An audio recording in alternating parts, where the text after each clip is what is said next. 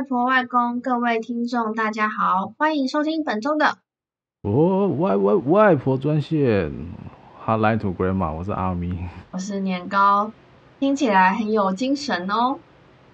我没有，因为因为这个最近三天台湾都在地震，所以我的声音有点震感有点抖哦，嗯，有点怕。哦，有有听说，也有看新闻，好像很严重。对，就是在那个花莲玉里哦，那边很严重。就是那天，就昨天那个六点八的那个气象局说是主震了。嗯哼。震完之后，都很多房屋都倒塌嘛，还有其中还有一间那个，呃，也不是说很多房屋都倒塌，就是这个损伤有损伤了。嗯哼。然后有一栋那个 Seven Eleven。那一栋透天厝整个倒下来，呃，万幸是没有人没有人死亡这样。嗯哼。然后还有一个，但是就是这次的灾情到现在，好像就是听说有一个水泥厂的工人，好像不知道不知道就是地震当下被什么压到，然后人是救出来了，但是就是回天乏术这样。哦。对对对。真的是希望大家。在台湾多小心，就是如果地震一来，可能就地找，就是找东西躲躲在桌底下。对对对，然后不要躲。那个、我记得我看新闻说，不要躲在那个洗手台。什么？因为那洗手台其实是很危险。嗯，反正就是他要每每家每户都要准备一个整个急救包。嗯嗯。对对对，就是里面放一些什么吃的喝的这样，嗯哼，以备不时之需啊。这而且这三天连三震，震央，而且震央是越越往越来越往北这样，听到就觉得有点怕。对啊，我朋友还说感觉都世界末日了。而且这个礼拜三又是九二一二十三周年，嗯，哎、也是阿咪的生日哦。这回我就记起来了，去呃不是去年上上个礼拜吧，九一一的时候，我就还我那天有跟阿咪聊天，就是还就是打电话问跟他讨论一些 podcast 事，然后就打完之后，我就想说，嘿，今天是不是他生日啊？因为尴尬，然后还跟他讲电话讲那么讲了好一阵子，就没有祝他生日快乐，我就就讲要赶快密他，就是哎九一一耶，哎生日快乐什么？嗯，你是不是搞错了？啊啊，是九二一哦。哎，啊，因为毕竟两天都是算是灾难，两个日子都不是很好啊。嗯，九一一跟九二一都不是很好的日子啊。对啊。啊，那还是但是还是先祝阿咪生日快乐。耶，谢谢谢谢。哦，好。好了。那。好。嗯，哦。我跟你说，我今天不是今天，我这个礼拜我认识了一个在台湾住了超过十一年的美国人，然后他好像上一次回来已经是九年前回美国，但他现在一直住在台湾，他中文超好。我那时候跟他讲的时候，他的中文是呃，而且他的中文是非常台湾的中文，就会说真假。真的假的？哦，就是这样子哦。然后我就觉得好 amazing 哦。对，那他这一次回美国也很神奇的是，他是要接他的妈妈回台湾住。我觉得很特别，就是因为大部分都是呃比较偏向台湾人想要来美国，但是很很少碰到美国人是愿意去台湾长期居住的。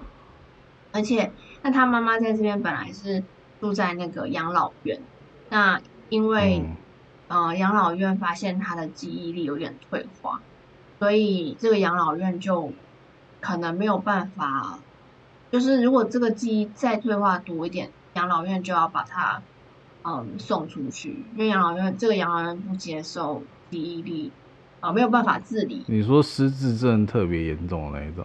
没有到特别严重，但是。你只要没有办法自理，然后你需要有人在旁边的时候，oh. 那个养老院就不收了，因为不是只有只是只有这，可能就是每一间养老院规定，但这间养老院就是不让对对对，那其实台湾也是，因为我之前在台湾，呃，外公外婆也有住在养老院一阵子。嗯。那哦，他们是非常乐意，就是他们是觉得说，呃，要有自己的空间等等，所以他们就去住养老。院、那有一些那时候当时也有一间养老院，我记得也是有两个部分，一个部分就是你可以自理，另外一部分是你不能。那不能自理的话，就会有看护什么在那边。可是，呃，当然价格什么比较贵。那有一些是根本完全，嗯、他就是不接受不能自理的老人。而且，哦，对，就是就是有分呐、啊。对对对，有分那个日照型跟长照型之类的。嗯，应该是。然后，因为因为我阿嬷是住那种长照型，哦，她是她是因为她的失智症很严重。嗯。就我们家人可能也没有说，可能比大家平常都要上班，没什么人有多余的这个心力照顾她，因为毕竟都要花的，可能就是一整，就是说是每天的一整，对啊，你你要随时看着她。哎，然后，嗯，而且养老院其实现在台湾也慢慢变夯，就是。呃，确实，对，因为人口老化真的是蛮严重的。真的，那在美国这边也差不多，也是，其实美国一直都蛮夯啦，因为美国的老人家一直都很倾向，呃，住养老院。那跟亚洲比较不同，亚洲的呃观念是有些传统的观念还是偏向，如果住在养老院，就会觉得哦，好像是儿女抛下你啊，然后什么自己没有家，但没有，美国这边是。很早就已经开始啊、呃，提倡说你就是住养老院，而且你住养老院比你跟儿女住好，比你有自己的家好，因为养老院有很多其他的老人可以跟你一起作伴，然后聊天，然后玩，参加一些活动啊，唱歌等等，所以这边的养老院算比较成熟，对啊，嗯，那哎，我刚刚讲什么？哦，就是那个，对，他要带他妈妈回去嘛，可是这个。嗯这个美国人他就遇到了一个问题，就是台湾的养老院几乎都不太会说英文。对啊。对，那我就发现，哎，其实这算是一个商机吗？就是小商机吗？就感觉如果真的，呃，我觉得我是觉得那个量不大，就就没有所谓的什么商机。可是量不大，但是有需求哎，我而且他说他有需求，但是不是很多。如如。如果说他知道了有很多的话，可是他他就遇到了大概，因为因为他有这个需求嘛，然后他就去问，因为他也有在美国认识其他，呃、嗯，不在台湾认识其他的美国人，他说他就问到好几个都有这样，嗯、但是但是现在好像带妈妈哦，桃园的呃桃园的那一间养老院有会讲英文的，但好像也只有一两个，然后台南也有一间只有一个会讲英文，呃，对，他就说所以。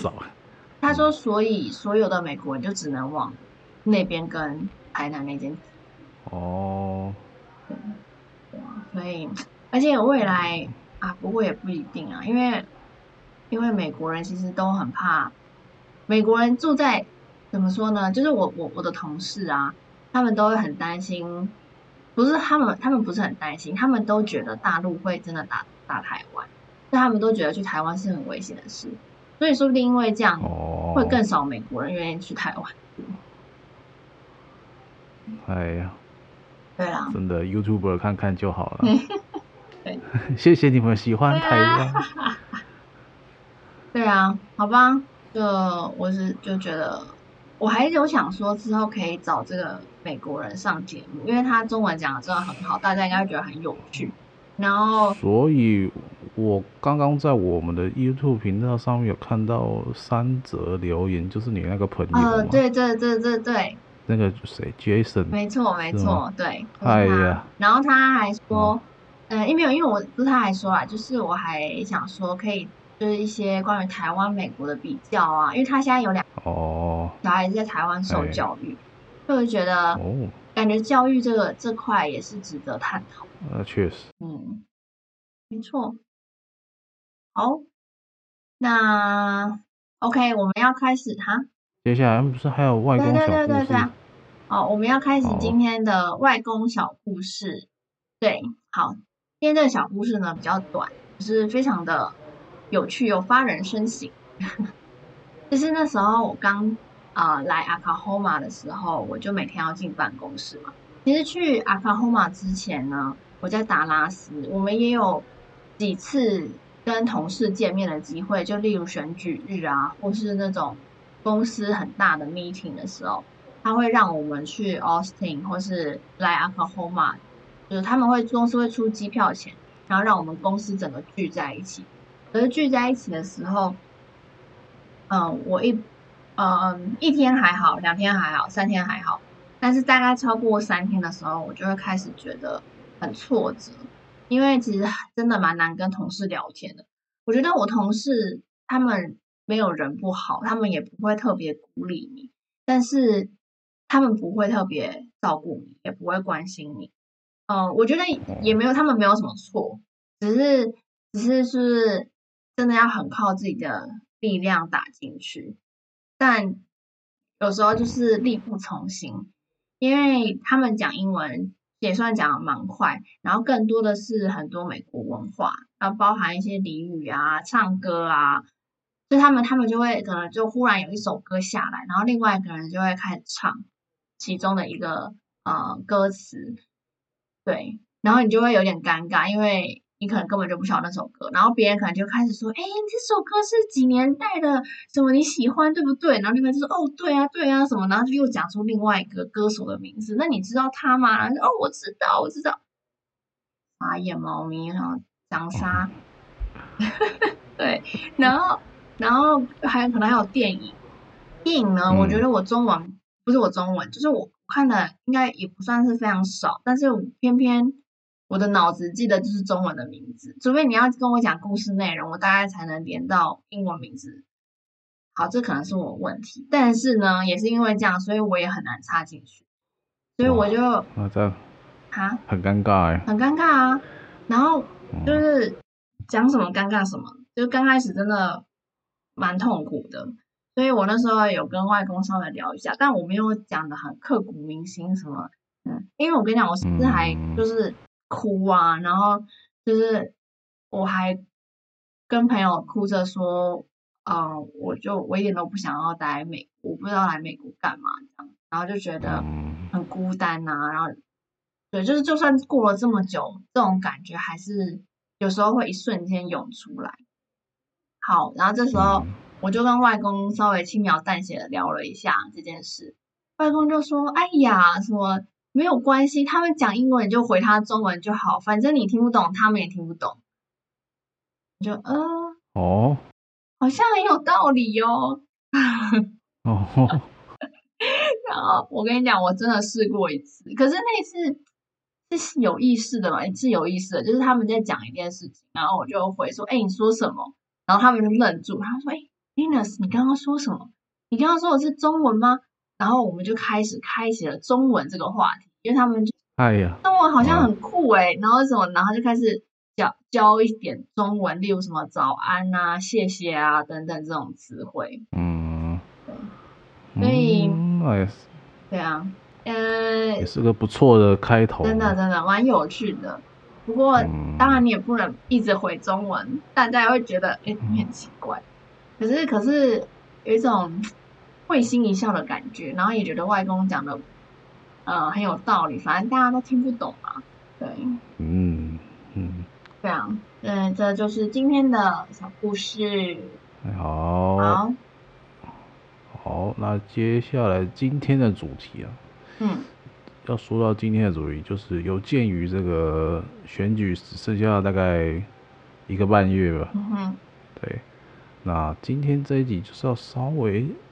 来浅谈一下，就是可能美台两地最近选举比较热门的议题。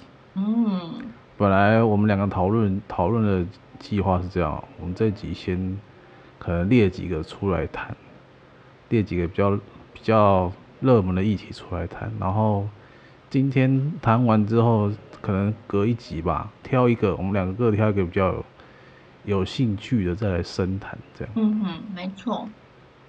对，因为我们是想说，呃，让大家先纵观的了解一下，就是美国跟台湾现在在讨论些什么，那之后再深入去谈，会更知道整个故事还有脉络这样。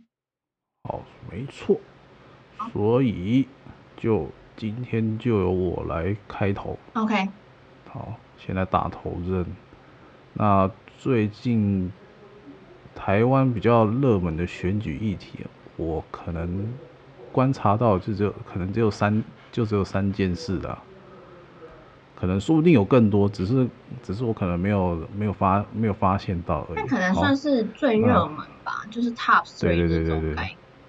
首先第一个就是这个桃园市长，哎、欸，前桃园市长候选人，哦，这个从刚从刚辞去这个新竹市市长这个林智坚啊，然后在宣布要参选桃园市长的时候啊，被国民党议员爆料说他这个台大国发所论文跟这个中华大学的论文涉嫌抄袭，哇！这一报下去，本来是想说，哎，这可能就是平常的这个选举攻防嘛，嗯、就是说可能对方会拿这点过来来打你这样，嗯，结果没想到一查下去啊，不得了，还两两篇论文都涉嫌抄袭，哇哦！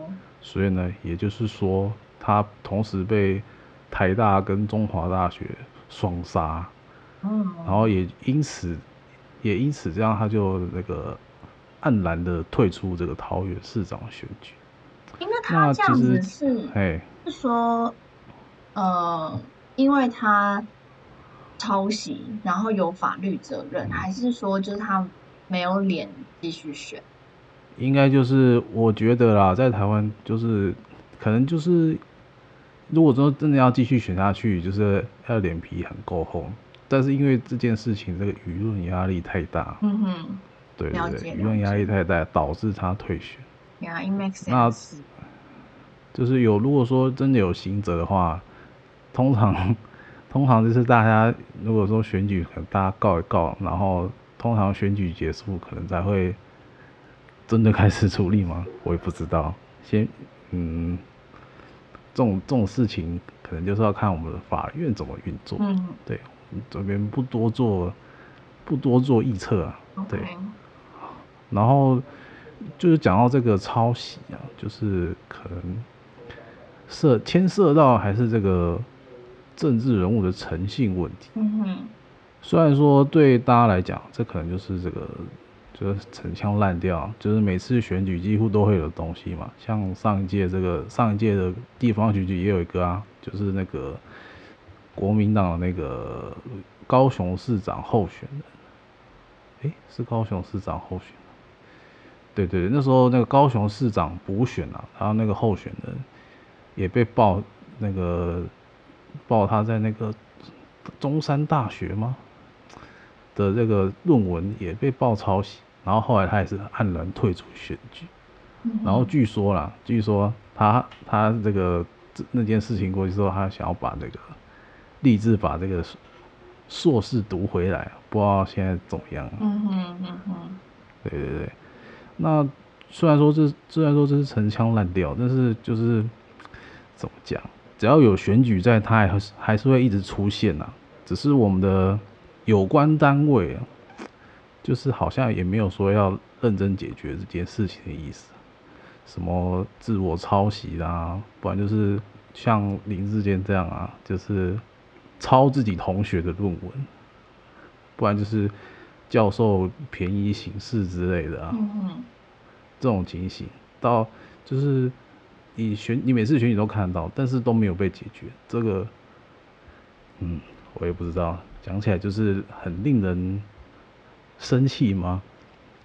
嗯，很令人生气的一件事情。这样，好，然后再接下来下一件事情就是这个之前在诶、欸、网络上。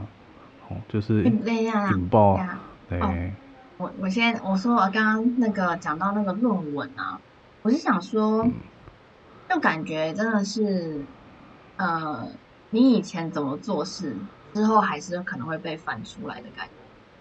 就是世界是整个通的，嗯、那你可能一开始做人就是要要好，不然你后面你想要做什么事情，难保就是会被挖出来。那你真的被挖出来了，你就要有，你就要有那个力量去承担。你可以说当时你做错，然后你未来会如何弥补。但是如果你没有任何嗯筹码去谈未来，那。你就真的是被过去做的错事拖着走，当然最怕的就是你根本也不觉得你以前做错啊。然后这个重点就是他本来有机会可以可以好好的解决这个算是什么、嗯、公关危机吗？嗯嗯、但他没有，嗯、他就是台大有请他回去参加那个学术伦理那个什么、嗯、啊。叫什么学学学术伦理研讨会吗？Uh. 不是啊，不是研讨会，就是叫他回去说明说他那个论文到底有没有抄袭。Uh. 但他没有，他没有鸟台大。好吧，对啊，对他没有鸟台大，然后还要自己开自己出来开记者会，说什么台大什么迫害他之类的。哦、uh，huh. 然后然后 That's not right。然后被被说被说诶、欸、抄袭他另外一个同学是有出息的。嗯哼、uh。所以台大台大说啊，我叫你来，啊你又不来，嗯、然后你又在外面自己的放话，嗯、哼对对，做决定的还是我们，嗯、哼对不对？所以他他后来那个中华大学要找他回去，他本来也没他本来也没有打算要回去，嗯、是是说他已经被台大那个取消学那个硕士学位之后，他才很紧张跟那个中华大学说，哎，我要回去做说明，嗯、哼但是。就是据，就是新闻报道说，他好像也没有真的回答到他有没有抄袭的这件事情啊，所以到到最后他就是被双杀了。嗯，对，就是这样。OK，好，好，那下一件算是热门的议题，就是这个在网络社群上比较讨论的比较多，就是这个数位中介服务法的草案。哎，这个是 NCC 从好久以前，从哎二零一四还是二零一三开始就在讨论讨论这个网络管理的这个法案，然后是一直到一直到现在，然后推出了这个数位中介服务法这个草案。哇，草案一出，这个公听会上各家各大社群媒体平台的这个负责人是这个也。要说是哀鸿遍野嘛，诶、欸，可能也有，但是更多的是我们这些可能社群平台使用者这个炮声隆隆。这个也算是，因为你你也知道，现在就是这个社群网络网络时代，网络当道这个时代，就是你在社群平台上这个管理也是很重要的嘛，嗯、对不对？嗯、就是你可能会像台湾，可能更很多是会受到什么假讯息的攻击啊，诈骗讯息啊。或者是一些这个不那个私密影像外露，或被恶意外露这些事情，就是可能 NCC 就是想要立个法，然后来管理这些，呃、所谓的所谓的这个社群平网络社群平台嘛。但是但是就是我稍微看了一下，就是他就是这个他虽然是说参考这个欧盟的那个什么数位服务法，然后嘛，但是他就是。诶、欸，管太管的太广太多，嗯，然后细细则也没有写好，想说啊，我这些大平台小平台，我都用同一同一招管，同一个同一招来管理就好了，对对对，然后现在就是在在这个网络延上之后，就又被退回去了，这样，嗯，对对对，这也是前一阵子非常热门的一个话题。好那再就是，诶、这个十八岁选举权公投的这件事情，那这件事情的话，其实我老实讲，它不是一个这么热门的议题，就是对，就是你在台湾媒体几乎几乎看不到，几乎看不到有关的新闻呐、但是它对于，但是这件事情对于台湾的民主，我觉得啊。对于台湾的民主进程来讲，可能是一个很重要的事情，因为因为这个虽然说这件事情蓝绿都同意，然后也已经推向要公投了，但是呢，如果说要同意十八岁这个选举权的，要同意这个案子啊，这个同意票要超过九百六十五万。嗯哼，哎、欸，你是说台湾这里？哦，你是说如果这个要过的话，它就要超过？对对对对对。OK。九百六十万，但是很残酷的是呢，你知道上一届的总统大选票数算是近几次大选以来最高的，算是最多的一次啊。上一次这个上一次的总统大选的当选票数也才八百一十七万票。嗯，那你要怎么？你看这样这么相对这么冷门的议题，要吹出这么多同意票，我个人是觉得不太乐观了，就是。想想说有有意要推动这件事的团体，可能还是要加把劲。嗯，哎、欸，那所以现在是几岁可以公投？二十啊。哦。但是就是，但是一般选十八岁的选举权是指说你十八岁你就可以投那个，像我们过了二十岁就可以投那个，比如说议像我们这个地方议员啊，或是里长，或者是这个那个总统、立法委员这样。啊，现在的现在的法规好像是说十八岁可以投公投，哎、欸，我那时候看新闻是这样。啊，我有点，如果说我有点听不，所以所以台湾是几就是说几岁可以选、嗯、开始选举？二十啊。台湾是，但是十十八以上，十八十八是只能投公投，我记得是这样。如果说我，我看出，如果说有是吗？对啊，二十二十是都可以投了。嗯哼。然后十八只能投公投，好，对对对对对，OK，好，以上就是这个我观察到的，最近台湾可能较热门的选举议题。好，那我现在来讲一下美国，相信大家都知道我是做跟选举相关的呃民调研究，那在做这个民调之中，我大概把很多就是。就像阿咪说的，重要的议题，呃，每个人觉得重要的议题都不同，所以真的全部列出来，那就会很多。所以我把美国觉得比较重要的议题，还有大家来热烈讨论的，分成五五项。首先呢是堕胎权，abortion for choice or pro life，所以就是呃看字面就知道说是能不能。堕胎能不能合理和合法化？好，再来是种族，种族我分成两个小点，一个点就是呃，Black Lives Matters 跟 Defund Police，那再来是 Immigration 还有 Border Control，是主要是移民还有那个呃，川普那时候川普时期的那个川普墙要不要继续改？对，再来是枪支，枪支在今年。呃，是一个非常热门的话题，因为呃，今年呢的五月份，大起的枪案不断，那小起枪案真的是太多太多，所以我们就没有把它嗯、多做说明。好，那接下来还有跨性别的议题，呃，transgender，对，然后最后一个要说的，其实啊、就是 economy issues。嗯，但其实这个这一项我就不会多说，因为这一项是全世界都有的问题，就像呃经济不景气啊、通货膨胀啊、油价很高啊，呃，所以进而会讨论税啊，看是要增加增加税不对，看就是当然选民就会希望要减少税嘛，可是政府也没钱，政府就可能要增加税等等。不过这个就是全世界都。感觉全世界每年都是有一样这个问题。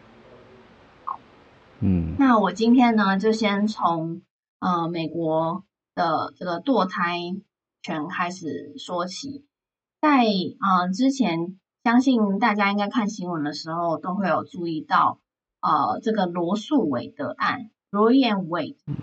所以在之前呢，那个呃之前怎么样？之前。对，那个最高法官推翻了在一九七三年的罗素韦德案，因为一九七三年的罗诉韦德案判决中，多胎之所以可以得到宪法保障，是基于保障隐私权。也就是说，在那时候的判决中，呃，美国是判可以堕胎合法化。那罗案，我我就简称为罗案。罗案保障了呃孕前孕期前三个月的堕胎选择权，也就是说，女性是就是妈妈，她可以自主的去判断说胎儿的生命。对，但是但是呢，但是最近近期最高法院去推翻了这个法案，因为这个最高法院其实就是就是可以让各州有一点去 follow 它，但是其实各州的确还是有自己的自己的呃选择权，那看要不要去去违抗，或是或是去保护嗯大家所谓的 pro choice。好。所以，在美国，女性的堕胎权并没有受到宪法、联邦法律等全国性的法律保护，因为它是将权力下放至各州，所以由州法来决定。但是在呃罗案之前呢，美国只有四州原则上允许堕胎，十六州有条件的允许堕胎。那我刚刚说的罗案判决出炉后，多达三十州的堕胎法令因违反最高法院判决而自动失效。对，可是，在现在罗案被反被反，就是被那个叫什么推翻推翻，对，被推翻后，就情况又不一样了，所以就变成很多现在很多州都已经没有办法呃让堕胎合法化。那这就牵涉到说，究竟你是支持堕胎权的选择派 （pro choice），嗯，是可以自己选择要不要堕胎，还是说？你希望，呃，因为生就是你怀孕的时候，孩子其实就已经是一个生命。那，他你不能因为他没有选择的权利而让他离开人世。那这就是 pro-life。原则上，共和党是支持 pro-life，那民主党是支持 pro-choice，就是大部分就是大纵观来说是。好，好，那接下来说到种族。其实种族这个议题呢，就是也是一直都有。那 Black Lives Matter 这件这个活动也是一直都有。那这两年呢，再次成为很大的讨论议题，是因为二零二零年五月二十五号，一位就是呃非裔的美国人弗洛伊德 George Floyd 在呃明尼苏达州因为警察不当的执法而死亡。几天内呢，黑人命，黑人的命也是命，就是呃，Black Lives Matter 这个中文翻译，他的抗议就呃浪潮席卷全美，就是几乎就是全美的黑人就是集体响。但其实大部分我们看到的新闻跟媒体矛头都会指向抗争中出现的暴动啊、放火啊，还有抢劫啊等等失序行为，但。嗯，我去查资料的时候，其实也是发现这个运动已经有好几年，而且大部分都是和平的。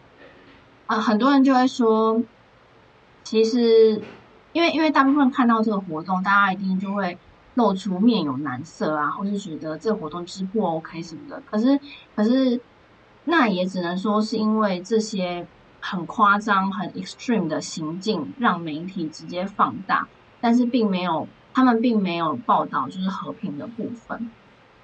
好，那我简单聊一下，嗯，就是那个弗洛伊德那时候发生的事，就是在那一天，二零二零年，嗯，那个在明尼苏达的那个警局，他执法过当的时候，就是就是让弗洛伊德死掉嘛，所以就进而产生出废废除警队跟削减警费的。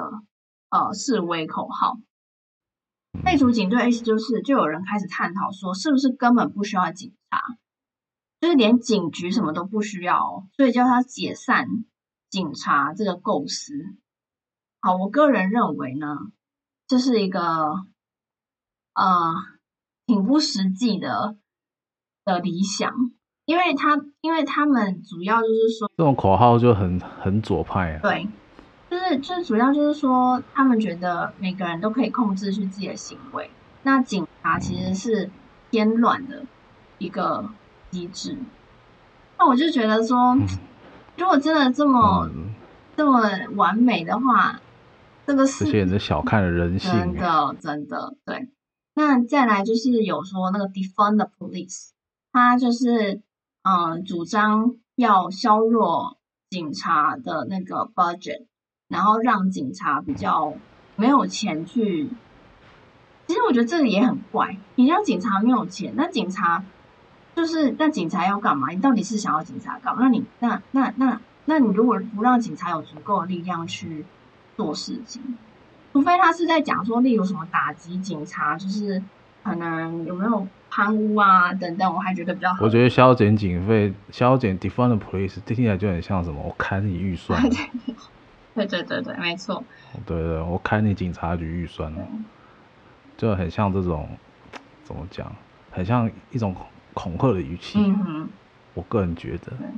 所以，所以说这个议题也成为选举上重要的角力关键，因为大家就会开始说，嗯、呃，我是支持警察的，我是不支持警察的。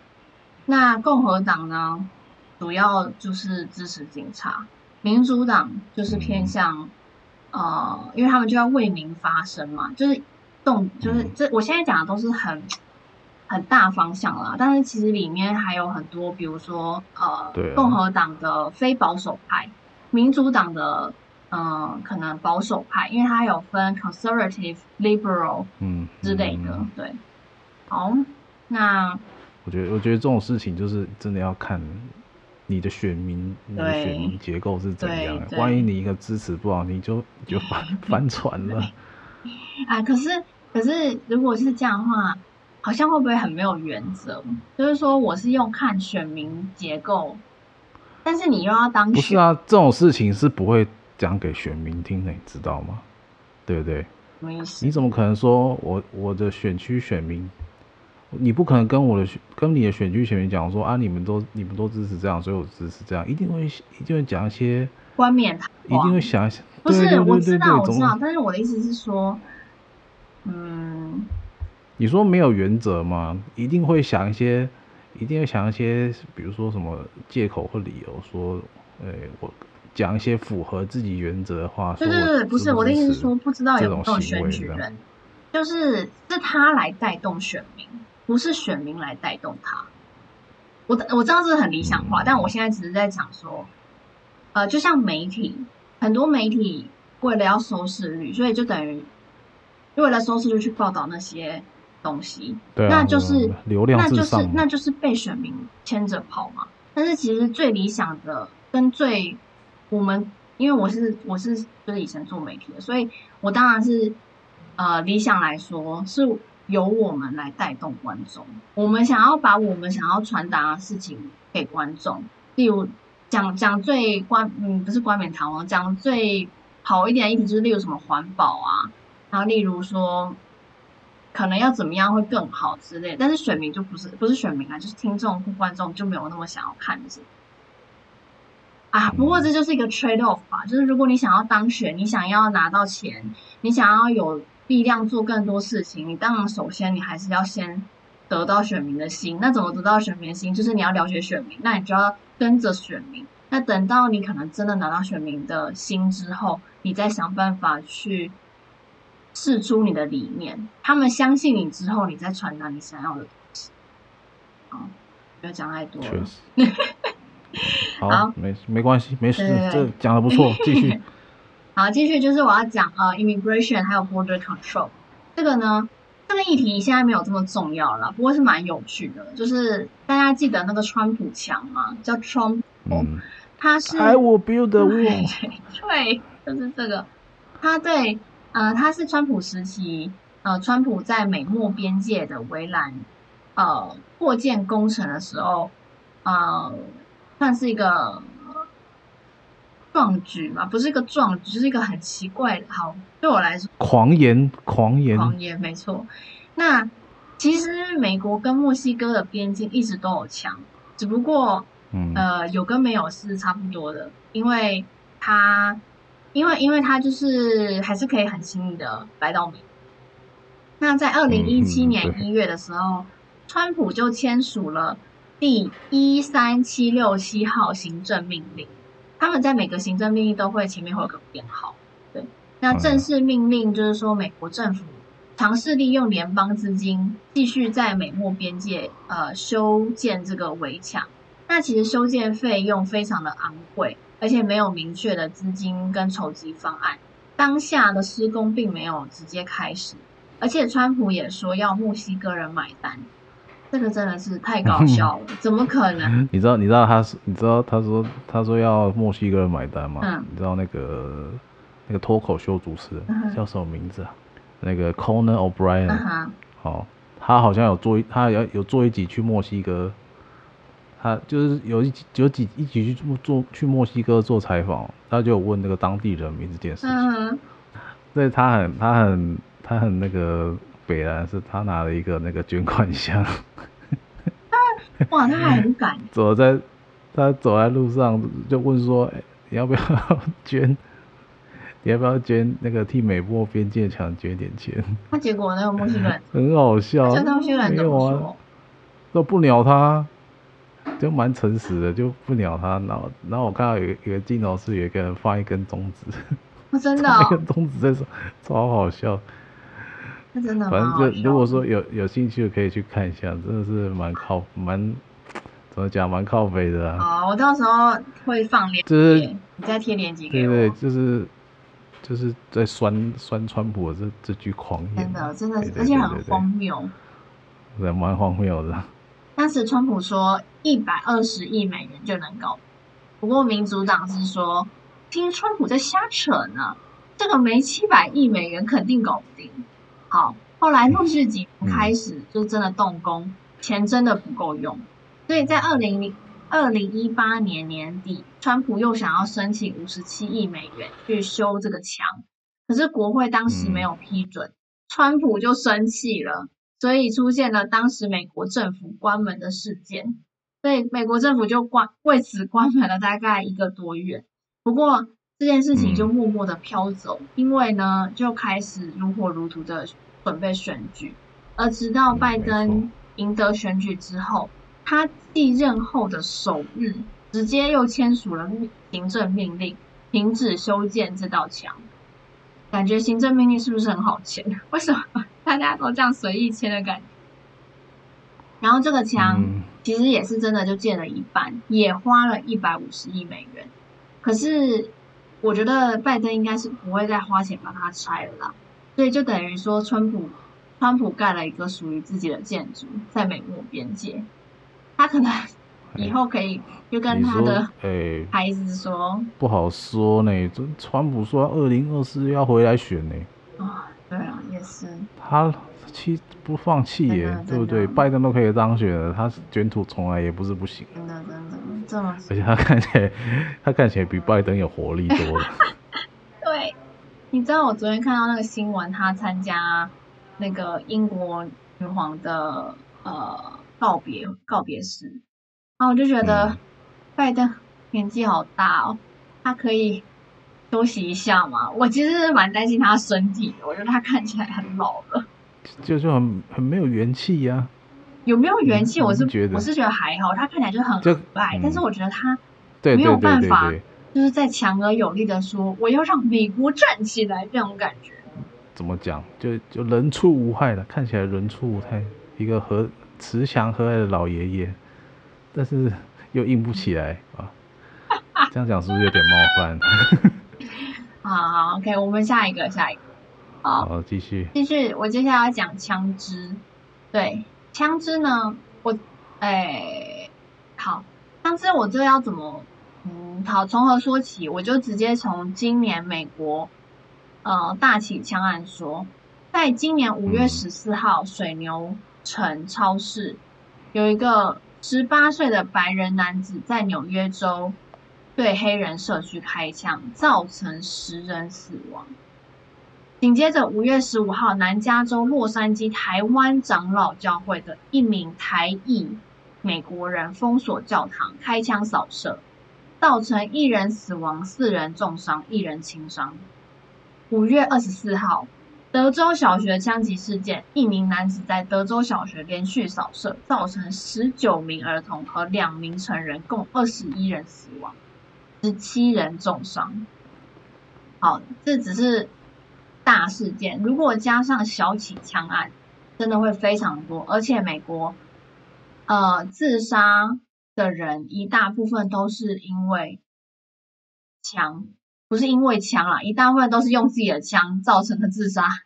枪械暴力一直以来都是美国社会重大的公共议题，每年都在讨论。就算缺点再多，却也无法完全禁止。这是为什么？因为枪在美国的地位真的是大有学问。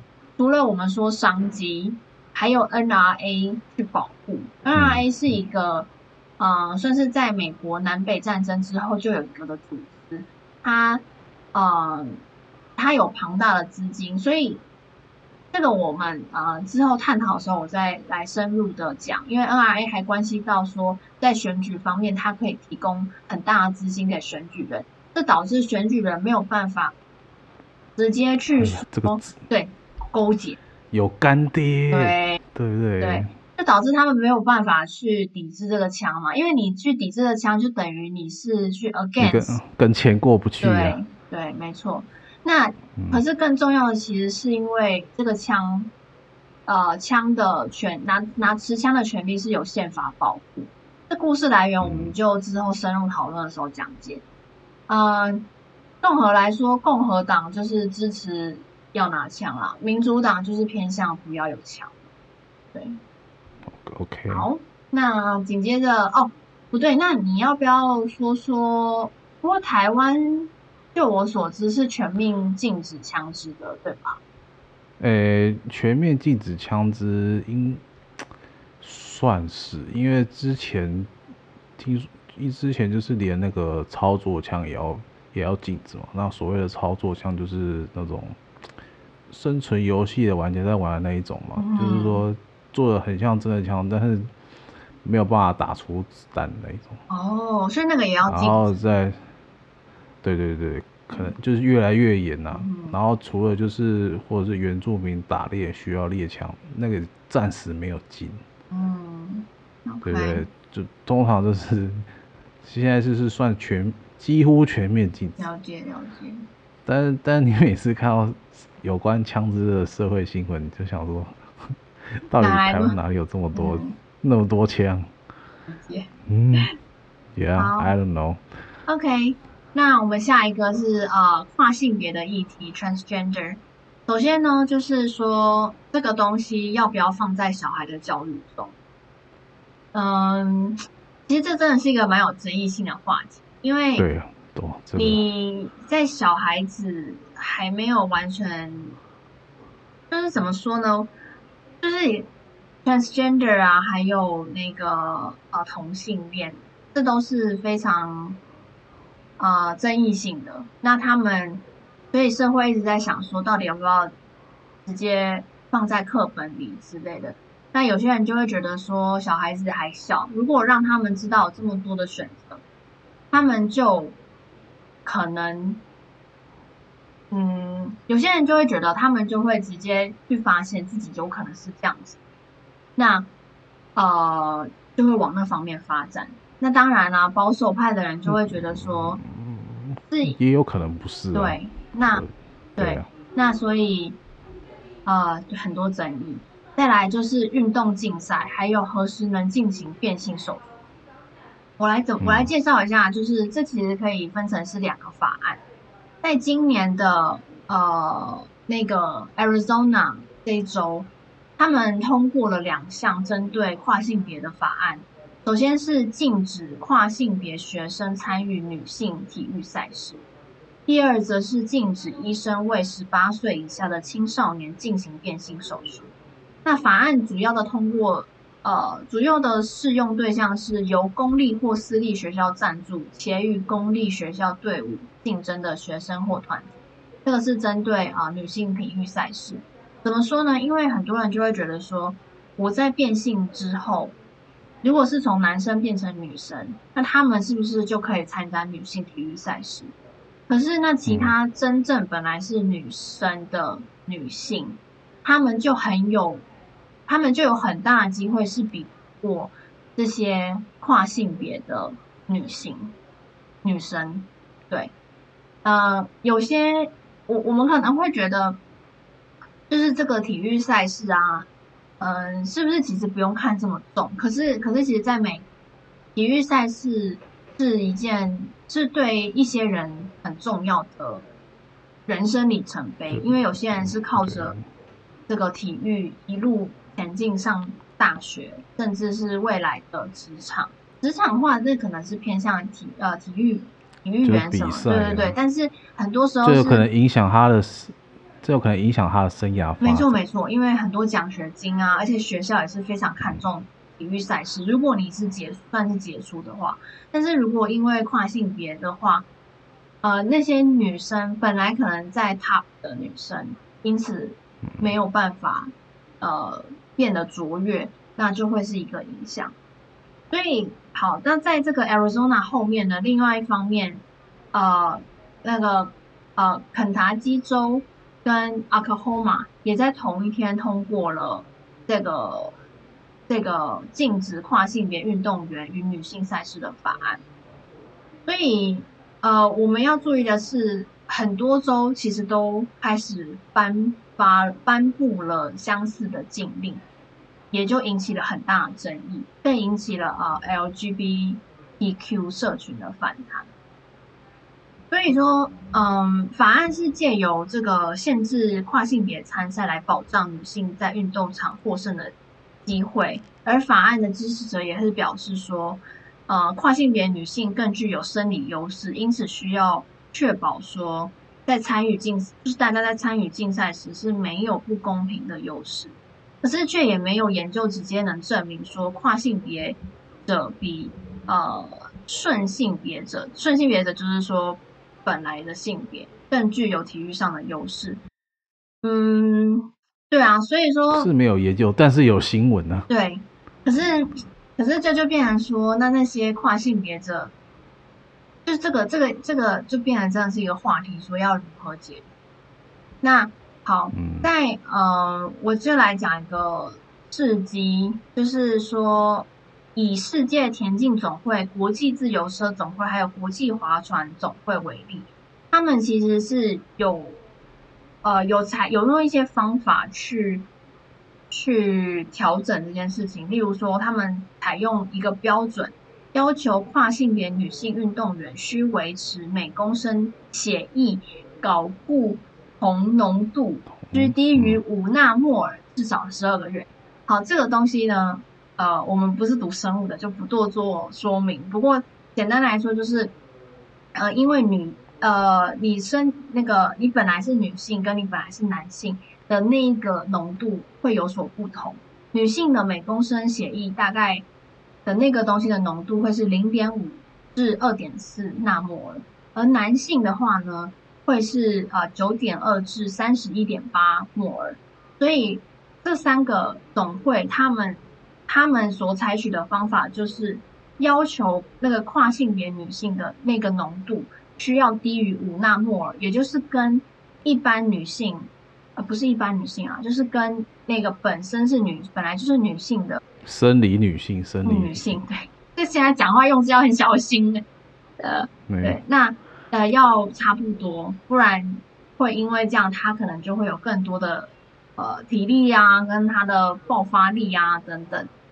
嗯，但是我觉得其实这是一个方法啦，我觉得就是算是有在想办法解决吧。那在二零二一年，当时的纽西兰一位呃叫做 Lorel Hubbard，成为史上第一个被选定参加奥运会的跨性别运动员。嗯。当时也是引发了不少的争议，对，所以呃，对啊，那共和党跟民主当然也当然也会用此作为嗯一个很大的议题吧。共和党就是偏向嗯不要不要把这个议题就是放在小孩的教育中，因为他们觉得小孩子呃，对你懂，就是保守派，那比较偏向保守。那民主党呢，就是比较提倡，他们从小就知道，而且包含刚刚说到如何，不是如何，何时进行变性手术，我们也都知道说，你其实越早发现自己，呃，不是属于这个性别，你越早变进行变性手术，其实对你的身体是比较好的。当你已经长大成型了，你再去改变，对身体都会有很大的伤害。可是重点就是。你怎么知道？你什么时候知道？你确定要变性？对，这就是一个非常特别的议题。我之前也有看过一个影片，是说他们一对夫妻，他们就生生小孩嘛。那他们让我记得好像生的是儿子，可是他们就是，呃，所有玩具，男女的玩具，男女的衣服都让儿子穿，都让儿子就是他就是包含教育，都让他摸摸看就对了。对，然后让他知道说自己是。呃，自己的心，自己究竟是喜欢当女生还是当男生？不过那已经好几年前的影片，所以我现在或许如果他们有在更新的话，可能可以看出，嗯，这样子的教育方式如何，应该还不错。嗯，不确定。对，嗯，那那个 我呃，刚好我有查到说台湾。也宣布明年允许开放跨性别及双性人运动的跨组参赛。嗯，你是说，哎，这我倒是不知道。哦，我刚好有看到类似的新闻，但是可能还没有拟定啊、哦呃、方案啊，还有法规，可是已经有说明年会开放。嗯，好，那最后就是我刚刚说的呃，economy issues。对，嗯、就是嗯，大家都会面临一样的 issues，、嗯、所以就不多说。好的，好的，这就是嗯、呃，我这次这一集讲的关于美国选举热门的议题。那那那好，那那今天这个节目算是到了最后。对啊，而且啊、呃，不过不过也是想要到时候可能开放一个投小小的投票，让大家嗯。嗯，让大家就是想多更了解哪些议题，然后想要知道说有什么，嗯，其中的一些细节啊、问题啊等等，我们都可以再多做讨论。那那今天讨论完，那你觉得哪个议题你比较感兴趣啊？就是说你今天提出的这五个，我觉得我会偏向讲堕胎权吧，还有枪支。其实我是觉得跨性别也不是也蛮值得讨论，但是我对于这个了解不多，我蛮怕自己嗯，嗯讲的踩到雷这样，也不是踩到雷，我怕自己不够，就是不够有知识去讨论这个嘛。但是因为像是 abortion 跟枪支是蛮多人讨论，哦、那我也可以去嗯、呃，就是可能去看一下我。那个我同事们，因为我同事们也都很了解这些嘛，所以所以就可以去了解一下。哦、那你呢？嗯、你那边？我呢？我就是可能就是这个数位中介服务法。嗯嗯嗯哼。对对对，我觉得如果说到二零二二，我们台湾的这个言论自由，如果说真的幸幸好是被退回去了。嗯。当初。当初这法一出，大家是真那些网络上乡民网友是真的都蛮担心说，说哇，这法一出，台湾言论自由是不是要倒退啊？嗯，我记得美国之前也有在讨论类似的，嗯，所以感觉也是可以去查查。对的，所以我就对这个其实是算蛮有兴趣的。嗯、对，哎、欸，那你也记得去看一下台湾的堕胎状况跟枪支状况。有有，我今天有稍微看一下，就是台湾目前就是如果说跟流产、人工流产相关的法律，其实都是被几乎都是被规划规划在那个优生保健法。嗯哼，对对对对对，它它里面有规范说，如果说你有一些情形，或者是在细则里面有，诶、欸、有规定说你怀孕最晚要什么时候。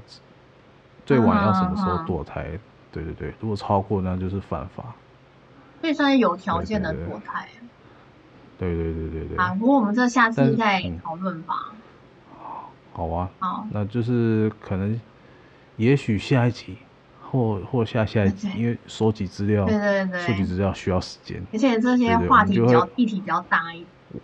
对对对，我们就会来细聊。嗯哼。我们今天就是。讨论完之后，算讨论，算讨论完之后选出来的这个议题。没有啦，我们还会让听众讨论一下，就让听众去投票一下，投个票，对对对，投个票。如果大家想要真的听别，有兴趣的话，我们也会去研究。对对对对对。好，那外公、外婆、外公啊，各位观众，呃，谢谢收听本周的外婆专线，Hotline to Grandma，我是阿咪，我是年糕，那我们下次见喽，拜拜，拜。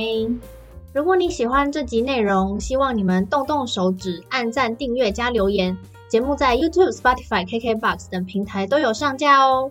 另外，外婆专线也有 IG 和脸书专业不定期分享的美国生活文化跟有趣的英文俚语单字，期待你们一起参与。关心外公外婆，了解台湾，知悉美国，就来追踪 Follow。呜呼！